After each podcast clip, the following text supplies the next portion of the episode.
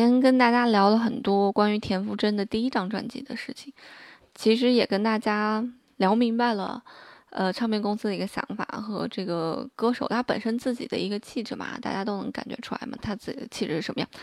那么从第二张专辑开始，他的气质更偏向于田馥甄了。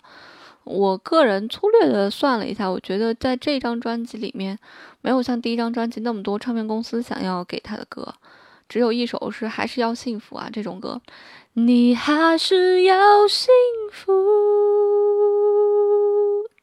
你千万不要再招惹别人哭，所有错误从我这里落幕，别跟着我铭心刻骨，就是非常 KTV 热歌的这样一首歌。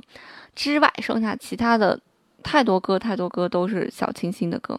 比方说，从主打歌开始，《My Love》，郑郑楠呐，郑楠给他写的这首歌。郑楠是近十年来非常有才华，我觉得可以去就是位于前三的这样一个有才华的这样一个音乐人。嗯，或者说这个制作人吧，因为他自己其实没出什么东西，他只是帮别人写很多很多。啊，然后他他写的这种主打歌《My Love》啊，然后啊还有一些歌，比方说你这首歌，田馥甄唱给 Selina 的这首歌，那这首歌也是近些年来这个非常非常红，而且非常有才华的，叫做吴青峰，给他词曲都是吴青峰写的这这首歌。好，我就从我个人角度来讲，我觉得吴青峰也是个挺神的一个人。但是他神神在他的写词功底要比他写曲子功底还要神，而他写曲子其实已经很神了，但是没有神成周杰伦，但他写词比写曲子还要神。哎，我那天去在芬达上面看了大家去问一个叫做知名乐评人邓科的一些问题啊，我觉得他有时候回答的有些问题很水，然后我就听了他回答，有有人问说你觉得许嵩怎么样？许嵩不参加综艺节目啊？拒绝参加综艺节目是不是炒作之类的？然后他就回答了很多这个许嵩参加许嵩不参加综艺节目不是炒作的这个问题，然后把后面那个许许嵩的创作力怎么样给忽略掉了。其实从我个人的角度来讲啊，我觉得许嵩是一个很有才华的一个人，他的才华也是在词方面的一个驾驭能力，有的时候会要高于他在旋律上面的一个驾驭能力的。嗯，他会写出来一些很好听的一些旋律，很好听的一个旋律，呃，但是他写词的功力要比写曲子的功力还要厉害，很奇怪啊！现在男生写词的功力反倒要比女生好，而女生写曲子的功力反倒要比男生好。你看那些写词好的，全部都是男性，什么施仁成老师啊、易家扬老师啊、林夕啊、方文山啊。啊，很少有女女生啊，待会儿会跟大家聊到一个女生，但写曲子好的很多很多都是女生，比方说像我自己喜欢的黄韵玲老师啊、陈小霞老师啊，啊，全部都是女生，可能是女生的那个心思会更细腻一些吧。啊，好，接着聊回到田馥甄，那她这张专辑我觉得非常值得去学习的地方，除了她的这种文艺小清新范儿，当然这种范儿要是因人而异了啊，这个没办法学习，你可以感受一下就 OK。还有一个东西就是他整张专辑这个词的这样一个角度，写词的这样一个角度，你怎么说呢？比方说他的那首《My Love》那首歌词啊，他是怎么写的？我给大家来念念啊。如果你被他伤得很很痛，请感谢他好心折磨；如果你对他感到愧疚，请感谢他慷慨流泪。在我们相遇相爱之前，多亏有他让你成熟。如果你现在孤独寂寞，请感谢这美丽等候；如果你还在为爱犯错，请感谢还没找到我。要走完每个曲折路口，我们才懂爱是什么。如果庆幸，呃，我值得拥有，请感谢我被放弃过。如果欣赏我坚强温柔，请感谢那珍贵伤口。在我们相遇之后，遗憾会变成收获。My love。啊，所以他这个词的写作角度，他特别有趣。嗯，一般人都不会这样想，对吧？就是你一定要心怀一种感恩，感谢前任，感谢渣男，让他啊，他把你变成了一个更好的自己。这首歌就是有这个意思在啊。所以一般人是不会有从这个角度去想的，去写歌的或者去唱的，对吧？所以这首歌它的歌词角度非常好玩。那么还有一首歌的歌词角度，我觉得也特别好玩，叫做《请给我好一点的情敌》。这首歌是张悬，就是写我的宝贝宝贝，给我一点甜甜，大家应该都不陌生。他写的曲，一个叫李格弟的人写的词。李格弟是一个诗人，他有一个笔名在写诗，然后后来转战词界。我觉得他写的词也非常的有趣儿，非常的值得琢磨。你看啊，他写的是，嗯，这已经不是我第一次听到他的名字。你是我们共同爱上的浪子，其实我并不真的在乎。与别人一起占有你，我并不是真的介意。你的吻也盖着别人的印记。如果这是你不能逃避的宿命，就请你给我好一点的情敌，至少让我拥有竞争的乐趣，至少让我相信，嗯，被遗弃有被遗弃的道理。你说这个东西是不是写的，哎，非常好玩啊？还会有这种感觉，还会有人这样写词啊？然后他最后一段写的是：如果这是我不能躲闪的结局，我只要求给我好一点的情敌，至少让我拥有完美的嫉妒，至少让我感觉有另一个人足以匹配我的孤独，我的孤独啊！所以他这个词都写的特别好玩啊！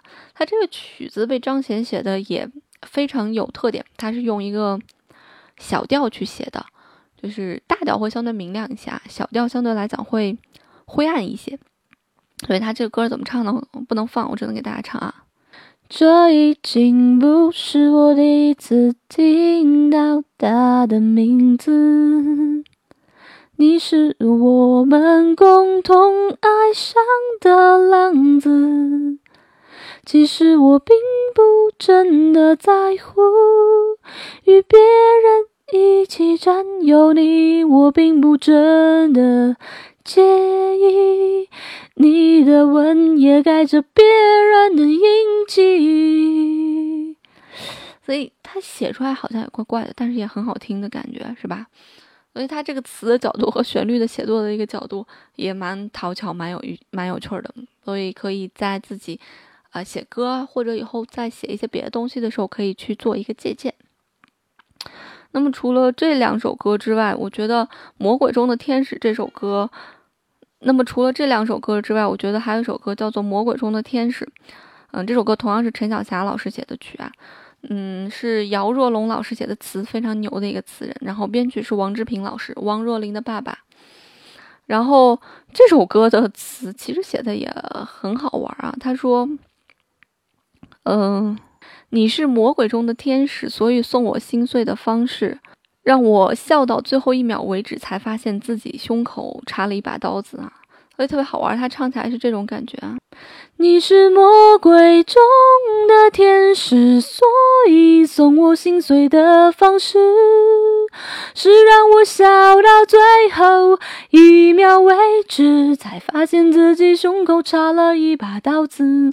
你是魔鬼中的天使，让恨变成太俗气的事，从眼里流下谢谢两个字，尽管叫我疯子，不准叫我傻子，特别好玩。为什么尽管叫疯子不叫傻子呢？疯疯子是一个人理智的，疯子是一个人的选择，不理是一种不理智的选择。但是傻子不是一个人的一种选择，是一种下意识的做出来的一些事情，嗯，没有意识做出来的事情。所以，我尽管知道你是一个魔鬼，但是我还是不理智的选择了你。我是一个疯子，而不是我不知道你是魔鬼，然后我选择你，我是一个傻子。所以从这个角度去解解读它，就会觉得，哎，这首歌很好玩，这首歌词立意也很好玩，是不是？啊，所以很多时候写词的时候，其实也要仔细去考虑一下，到底怎么样写才更合适。尽管疯子和傻子不都是一个顺序的东西吗？不是，其实它蕴含了很多。那是因为我真的爱你，所以我才甘愿做一个疯子。啊，就是这样。那么还有一首歌，我个人也特别喜欢。嗯，这首歌的。词作者叫做蓝小邪，这个人给田馥甄写了很多歌，包括在第三张专辑给他写了更多的歌，在第二张专辑写了一首，第一张专辑写了一首，啊，他就是一个我刚才给大家说的想要介绍的一个女词人，因为他这个人的想法也特别奇特，比方说他写的这首《花花世界》啊，给田馥甄写的这种《花花世界》特别好玩，他说。探小白，探花马，探小白，等等等等一个夜晚，向小黄追追追追每寸阳光，美小红爱爱爱爱上了爱他的他，他和他多简单，盛就盛开，败就败，不用计较，只为自己而精彩，自然而然。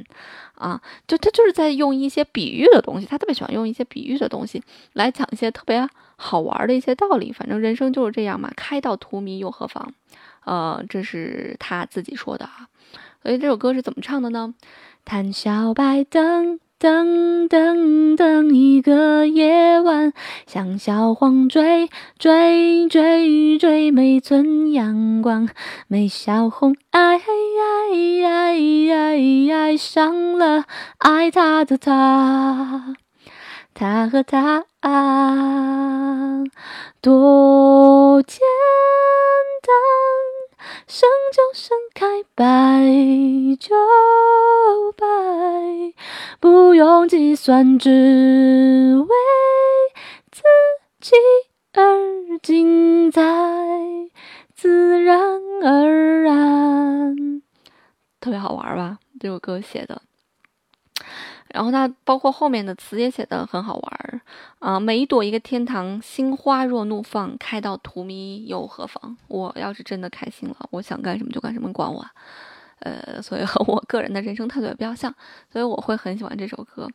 嗯，包括他在第一张专辑给田馥甄写的一首歌叫做《超级玛丽》，他就说，呃，有一叫玛丽玛丽玛丽的蚂蚁，有一只叫玛丽的蚂蚁爱上了对面的猫，叫查理。哦，但是他马路太宽了，他过过不去。然后他就每天看查理，觉得啊，查理真的好好啊，我心目当中一个对象。然后有一天，查理身边来了个叫做茉莉，他看着茉莉笑得很开心，然后自己就会觉得很失落。然后，但是他的结局在说，他说不要想那么多，有的时候你也许只你也是别人眼中的一一道风景。所以他用了这样一个特别好玩比喻讲故事的一个方法，就。唱出了一首歌，写出了一首歌，嗯，我觉得这个人是一个非常有才华的人，我非常欣赏他的这个作词才华。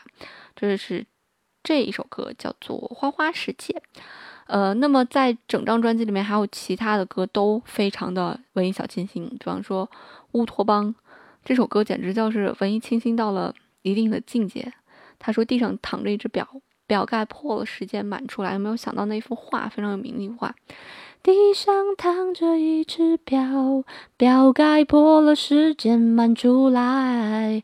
然后他就是在说，慢到你的脚踝，淹到你的腿，淹到你的腰，淹到你的脚。肩膀，然后你的颈项，你的耳朵，你的鼻尖，然后他就一直在唱：你的时间就是我的时间，我的时间就是你的时间，你的时间就是我，我的时间，我的时间就是你的时间，完全是他自己属于他自己的一种碎碎念，属于他自己的一种风格的一种碎碎念。那包括呃，还有什么无事生非呀？啊，影子的影子啊，都是啊，无事生非这首词的词也写的非常非常的好，所以他整张专辑的词其实写的都非常好，包括他第三张专辑的词也都写的非常好。如果你想做一个词人的话，可以很好的去看一下他的，呃，这些写的这些歌词啊，写的都非常的棒。我觉得这是他第二张专辑非常好的一些点。其实他的第三张专辑我没有仔细的去听过，因为那时候我已经不买他的 CD 了。